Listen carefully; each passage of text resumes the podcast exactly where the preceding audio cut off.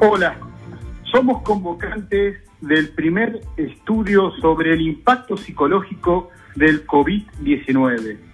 en la salud de los trabajadores.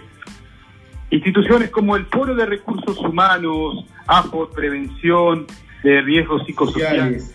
la Cátedra de eh, Prevención de Riesgos Laborales de la Universidad de Sevilla, PRL Innovación,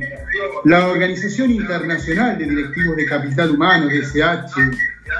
Vale Chile, Unin Salud, Transiciones de Panamá, entre todas estas organizaciones, hola,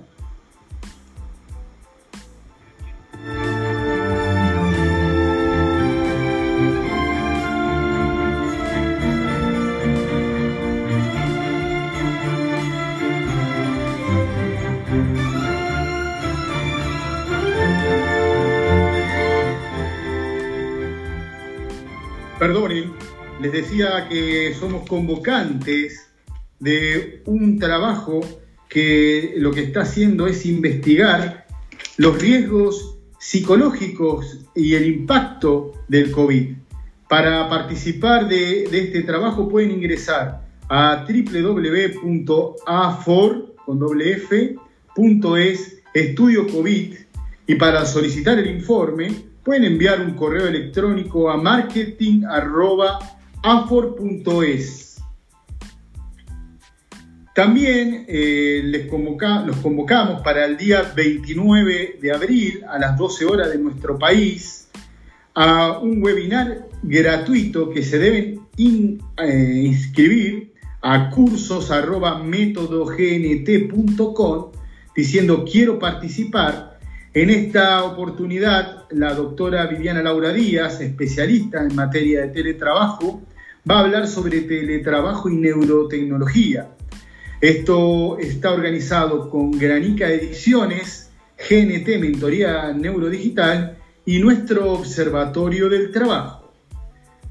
También les recordamos que pueden eh, adquirir ingresando a nuestro portal www.elobservatorio del trabajo.org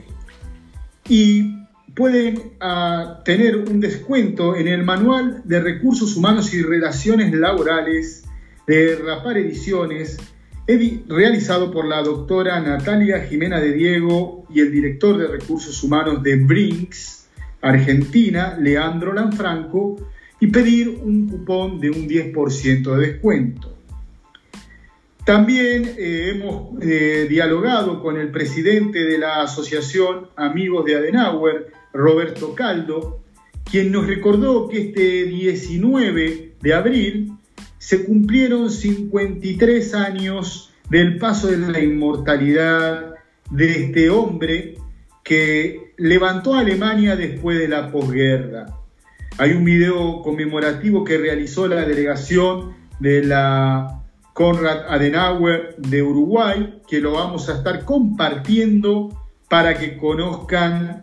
eh, un poco más sobre la biografía de este estadista alemán, donde la Asociación de Amigos le brindó un eh, homenaje, un acto realizado en la legislatura porteña cuando se cumplieron 50 años, o sea, hace tres años atrás.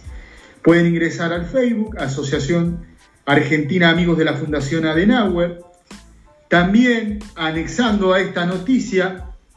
queremos felicitar el trabajo que está haciendo la canciller alemán eh, Angela Merkel, donde está liderando fuertemente el cuidado de su población, así como lo está haciendo el presidente Alberto Fernández junto a los gobernadores y los jefes comunales y las organizaciones también de toda la sociedad.